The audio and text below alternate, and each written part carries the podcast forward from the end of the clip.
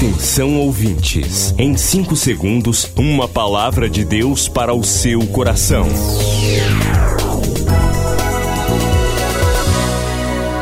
No ar, o Ministério Amigos da Oração e o seu devocional Meu Dia com Deus. Olá, gente, a paz do Senhor. Hoje é terça-feira, dia 13 de outubro de 2020. Eu sou o pastor Rui Raiol, bem-vindos ao Ministério Amigos da Oração. Em outubro, como parte do Dia Nacional de Oração, este Ministério Evangelístico apresenta Primeira Jornada de Evangelização. Outra semente caiu em boa terra e deu fruto, que vingou e cresceu, produzindo a 30, a 60 e a 100 por um. Primeira Jornada de Evangelização você frutificando para o reino. Participe!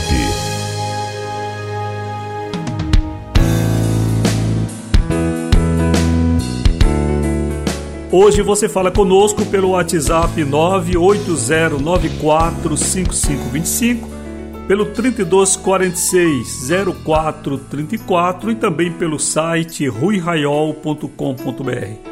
Hoje, terça-feira, temos o nosso culto de oração com intercessoras de 4 às 6 da tarde. Aproveite, faça seu pedido de oração e conte também seu testemunho.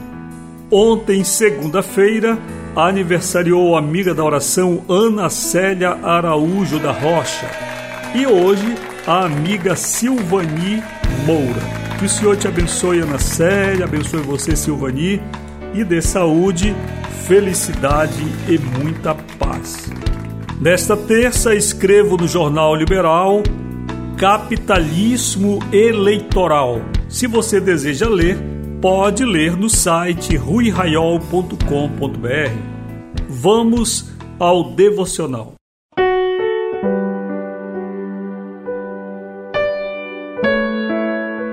Meu Dia com Deus, edição Humilhados para Vencer traz a mensagem O mundo precisa disto. Leitura de Efésios, capítulo 3, verso 1. Por esta causa, eu, Paulo, sou prisioneiro de Jesus Cristo por vós, os gentios. Ficamos admirados ao ler esta declaração de Paulo. Um homem culto, convicto de suas tradições religiosas, nobre cidadão romano, de repente se declara um prisioneiro? Por quê? Paulo tornou-se, como dizia, prisioneiro de Cristo por nossa causa, os gentios, visto que, pela revelação da graça divina que lhe sobreveio, Deus o constituiu apóstolo para o mundo inteiro. Antes do ministério de Paulo, a revelação de Deus parecia a todos uma exclusividade judaica. O mundo precisa disto. O mundo precisa de mulheres e homens que estejam dispostos a ser o que Deus deseja que sejam. Hoje, boa parte dos ministérios eclesiásticos está acomodada debaixo de interesses institucionais, muitas vezes totalmente alheios aos objetivos do Evangelho. Vivemos um tempo de imperialismo religioso, tempo de pastores em frenesi correndo de um lado para outro. O que buscam nem sempre estão à procura dos interesses do reino de Deus. Em especial, o Brasil precisa de homens e mulheres da envergadura de Paulo, que se declarem presos por esse grande amor revelado em Cristo. Oremos agora, Senhor, eis-me aqui, usa-me nesta nação de algum modo em nome de Jesus. Amém. Paulo traz uma palavra muito forte ao se proclamar um prisioneiro de Jesus Cristo. Por várias vezes, Paulo fez menção a essa sua condição espiritual, essa condição de vida que ele observava de ter entregue sua vida a Deus, de ter renunciado seu próprio eu, suas tradições religiosas, suas convicções, seus objetivos, como dizemos hoje, muito na igreja, seus sonhos, para ser um prisioneiro de Jesus Cristo.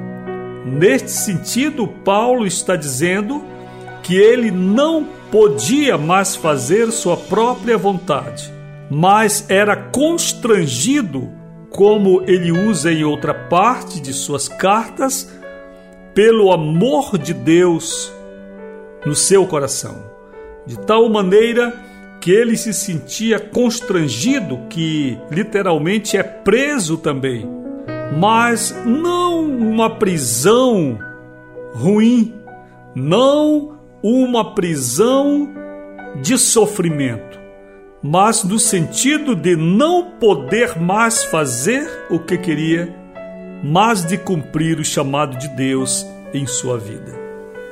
E todos nós que estamos além de Israel, somos direta ou indiretamente frutos do ministério do apóstolo Paulo humanamente, nós somos frutos de seu ministério.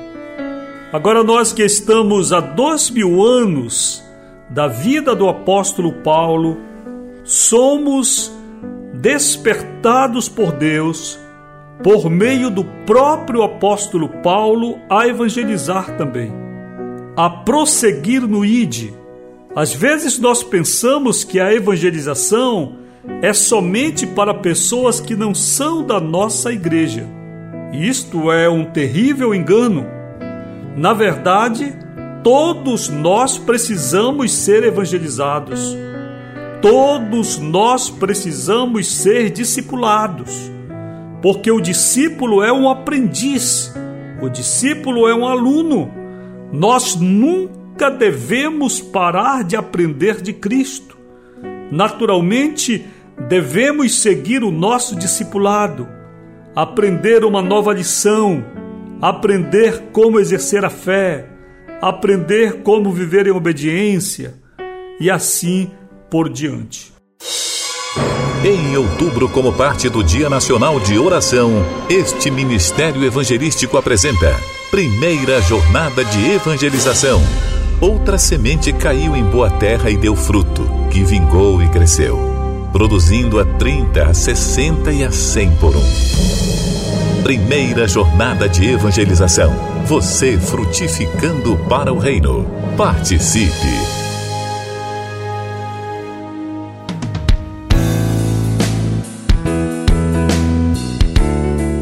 Então você está sendo chamado pelo Senhor para participar da primeira jornada de evangelização. Não fique fora, porque o Senhor tem promessas em sua vida e muitas pessoas estão esperando que você estenda a mão, semeando a boa semente do Evangelho em seus corações.